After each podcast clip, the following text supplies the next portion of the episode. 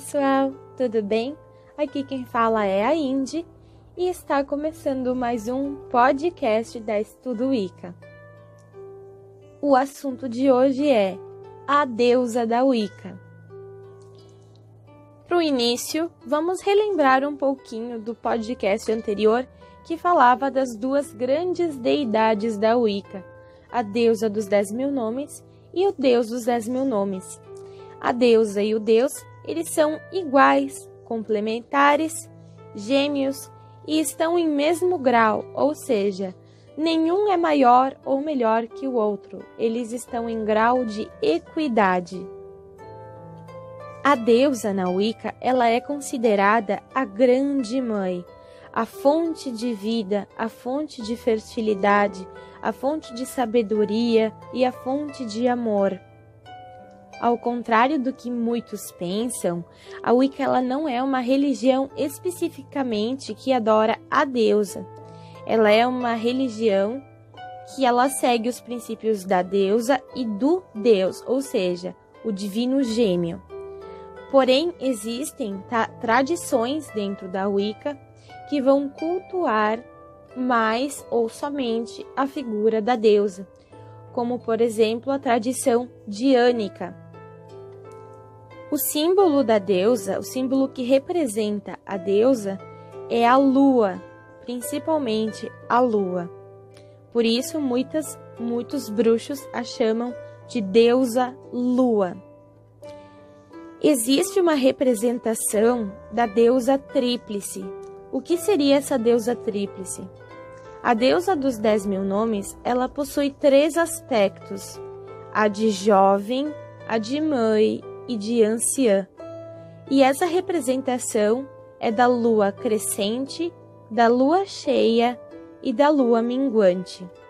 Então, aquela imagem que a gente sempre encontra por aí de três mulheres, uma jovem, uma mulher grávida e uma idosa, são na verdade a representação dessa, desse simbolismo que a nossa deusa possui. E esse símbolo, então, é a lua tríplice, que é o conjunto da lua crescente, a lua cheia e a lua minguante. Apesar da deusa ser ligada à noite por causa da sua representação lunar, ela não representa as trevas, coisas ruins, uh, coisas tristes, não tem nada a ver com isso, tá? Até porque a deusa ela é toda a natureza, ela representa toda a natureza. Desde a chuva tranquila até a tempestade, desde o solo fértil até aquele que não gera frutos. E por que isso? Porque na Wicca nós acreditamos que tudo é cíclico, nem tudo será extremamente bom e nem tudo será sempre extremamente ruim. As coisas são mutáveis. É necessária a luz e é necessária a sombra. Por ela ser ligado diretamente à lua, ela é a senhora prateada da noite, ou seja, a ela são dedicados os esbates, que são as comemorações das luas, dos ciclos das luas normalmente celebrados nas luas cheias.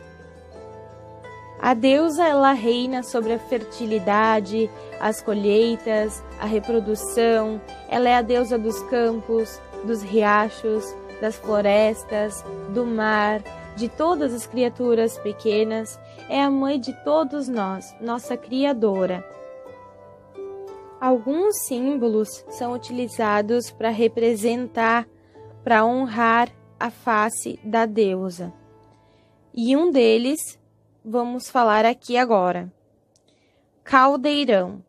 O caldeirão, gente, ele é um instrumento mágico que representa fortemente a deusa. Por quê?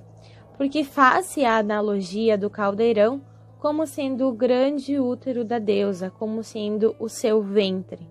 Então, essa ligação do caldeirão possui total energia ligada à divindade feminina, a deusa. Outras outros objetos, outros instrumentos também podem ser utilizados, como a taça, flores de cinco pétalas, o espelho, colares, prata, pérolas, conchas do mar e muitos outros. A deusa também está ligada diretamente ao ciclo menstrual. Por quê? Primeiro, pela sua ligação direta, pela sua representação com a lua. E outro motivo também é porque a lua, da mesma forma como os ciclos da natureza, ajuda ou influencia os ciclos menstruais também. A lua, na verdade, ela movimenta tudo que está no universo, desde marés, tempos de colheita, melhor tempo de plantação, o humor das pessoas, clima, enfim, a lua possui uma influência, uma energia que vai para todas as pessoas, para tudo que existe.